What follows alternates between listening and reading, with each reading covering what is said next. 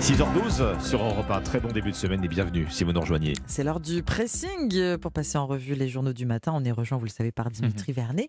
Quel est votre choix ce matin, Dimitri? Bon, en cette nouvelle année, Ombline Alexandre, je suppose que bah, vous n'avez pas échappé aux bonnes résolutions. Sauf Oh que non. Eh, J'espère. Mais- Toujours, il faut toujours faire une bonne liste. Bon, sauf que seulement 9 jours après les avoir prises, vous êtes peut-être déjà démotivé. Ah. L'envie d'aller Non, à la j'ai pas commencé juste. Bah, On attend, on attend, on attend pour démarrer. Eh oui, l'envie d'aller à la salle de sport est peut-être déjà partie, ou encore celle de trier ses papiers.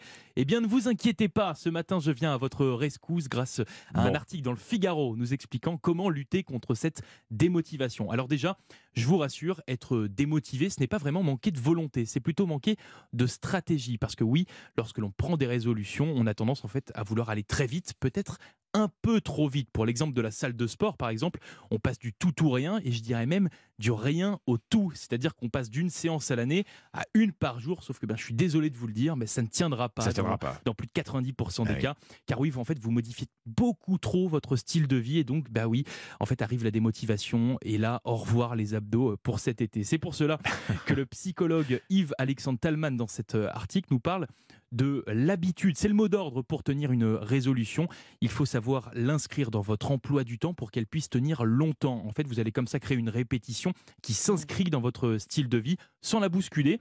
Pour revenir bah, sur l'exemple du tri des papiers, euh, bah, ne faites pas tout d'un coup, faites-le plutôt tous les dimanches pendant 30 minutes et vous verrez, on en reparlera en 2024 et vous Il n'aurez n'y aura plus plus de papier ça va traîne. plus de papier qui traîne, Ouais. exactement. Finalement, pour atteindre vos objectifs, visez le marathon, pas le sprint. Comment lutter contre la démotivation? Un article anti-procrastination à retrouver dans les pages santé du Figaro ce matin. Ah, là, vous- le, le tri des papiers, vous avez mis le, droit, sur- le doigt sur Ah oui. vraiment le- le- Eh oui. l'empire de la procrastination. 30 là. minutes tous les dimanches. Ouais. vous verrez, ça Ouais, sera bien. alors le Vous dimanche, aussi je sais pas. Ouais. dimanche, vous Enfin, avez- ni- Oui, ni samedi, enfin, d'ailleurs. oui, oui, oui. C'est Vous sûr. avez un tas également dans un coin Oh, euh, mais de si c'était qu'un tas. Oui, Non. enfin, malheureusement, c'est plus qu'un tas généralement. Tout irait bien. C'était qu'un tas.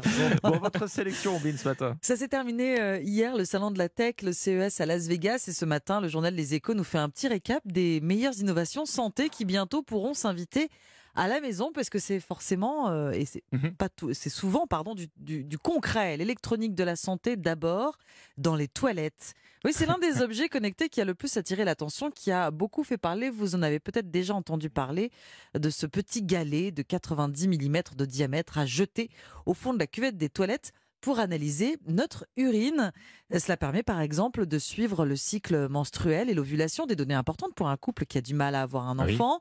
Le petit galet permet de déceler la hum, formation de calculs rénaux et il peut aussi aider à détecter une rechute de cancer de la vessie. Donc c'est quand même un, un outil qui sera bien utile. On a des Alors, statistiques finalement en fait. c'est ça? Exactement, non, ça, ana- ça analyse. Ça analyse. Ça Ah analyse Ah l'urine, c'est vraiment un, un- un objet scientifique, un objet Mhm. de santé. Et un détail qui est, qui est important, quand vous vous installez et quand vous installez votre galet connecté dans l'eau des toilettes, il va être calibré. Ensuite, un scan va vous reconnaître. Bah oui, parce que vous n'êtes pas le seul Bah à oui, utiliser oui. les toilettes. Enfin, ça dépend. Donc mais- il va vous reconnaître. Oui, ça dépend, mais bah, vous peut-être des invités de temps Oui, en temps. vrai. On, se fait vrai. pas pirater son galet, dites-moi. Non, euh, voilà. hein. Donc Bon. ça va vous reconnaître selon des données établies, figurez-vous, le débit et la vitesse de votre production. Ah, Voilà. Vous êtes sûr ainsi que l'analyse de votre propre production, c'est celle que vous consultez sur votre smartphone. Bon. Et pas celle du copain. Des toilettes euh, à la salle de bain, un miroir qui vous regarde sous toutes les coutures ou presque. Ça fait très film de science-fiction. Miroir, Votre- miroir. Voilà exactement. Votre miroir regroupe toutes les informations des objets connectés qui vous entourent quand vous vous préparez le matin. Par exemple, si vous êtes en train de vous brosser les dents correctement, euh, une barre euh, d'a- d'avancée en pourcentage. bien, pas bien. Dans votre chambre à coucher maintenant, autre innovation qui euh, fait son petit effet, hein, l'oreiller qui se gonfle légèrement quand il détecte un début de ronflement. Il va ainsi permettre le dégagement des voies nasales sans réveiller l'intéressé, donc c'est bien plus Il efficace. serait qu'un- très gonflé le mien, mais bon, Mais il sera plus Il vous met en efficace position assise. voilà. Il vous met debout. C'est mieux que le sifflement, en tout cas. Plus efficace, Ah oui, ça vous réveille oui. pas. Parce que c'est le but. L'article se termine avec de l'innovation dans le domaine de la sexualité, des objets au service de la santé, oui, comme ce masturbateur électronique qui pourrait retarder le plaisir masculin grâce à un programme d'entraînement sur smartphone et à condition de respecter les quatre séances hebdomadaires pendant deux mois.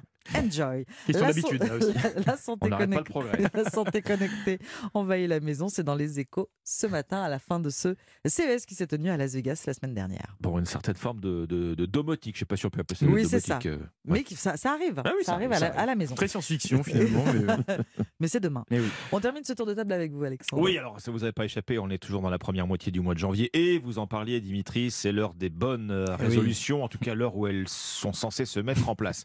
Comme chaque bah, parmi ces bonnes résolutions, on sait que beaucoup de fumeurs essaient d'arrêter le tabac. L'Alliance contre le tabac essaie de les aider avec une nouvelle campagne de sensibilisation. Vous l'avez peut-être déjà vu euh, euh, passer ces jours-ci. Elle s'intéresse cette fois-ci au portefeuille des Mmh. fumeurs. On mise oui, plus forcément sur la santé, mais sur le portefeuille. alors la santé, c'est toujours un Bien problème, sûr. mais là, l'angle, effectivement, c'est ouais. le budget, euh, avec des visuels qui, qui, qui posent cette question. Et vous, de quoi vous prive l'industrie du tabac? On peut lire ça dans le Parisien ce matin. En fait, euh, l'Alliance contre le tabac bah, a décidé de cibler cette fois les effets dévastateurs de la cigarette sur le pouvoir d'achat. Et oui, on Oui. est en Oui. pleine période d'inflation. Cette campagne euh, euh, alerte effectivement sur l'impact financier du tabac, en particulier chez les plus défavorisés. Car en plus de mettre leur santé en danger, eh bien, les fumeurs se privent de 207 euros par mois. C'est le budget moyen Moyen, oui. qu'ils consacrent euh, euh, à la cigarette. 207 euros par mois, ça veut dire quoi? Bah, Ça veut dire euh, qu'on va se priver sur le budget loisir, parfois même sur les dépenses de première Oui, nécessité. c'est ça les courses. Mais oui, effectivement, l'Alliance euh, contre le tabac le montre dans, dans cette étude. Il y a presque deux fois plus de fumeurs quotidiens dans le tiers de la population aux revenus Mmh. les plus faibles par rapport au tiers aux revenus les plus élevés. Chez les personnes qui vivent sous le seuil de, de pauvreté, nous dit encore cette étude, le tabagisme, bah, ça peut représenter jusqu'à 30% des dépenses d'un ménage. Alors comment Ah oui, les aider? Euh, L'Alliance contre le tabac, en parallèle de cette campagne, elle réclame le remboursement à 100% des substituts à base de nicotine, hein, qui sont assez efficaces. Ils sont Mhm. aujourd'hui remboursés, le problème, à, à 65%. Or, dans cette étude toujours, eh bien, l'Alliance estime que les trois quarts des fumeurs seraient davantage motivés à arrêter de fumer si ces substituts, justement, étaient intégralement remboursés. Merci beaucoup. Alexandre, c'est dans le Parisien aujourd'hui en C'est à dire France. dans hein. le Parisien. Exactement. Merci beaucoup, Dimitri. C'était le pressing et dans un instant, la partition sur Europe 1.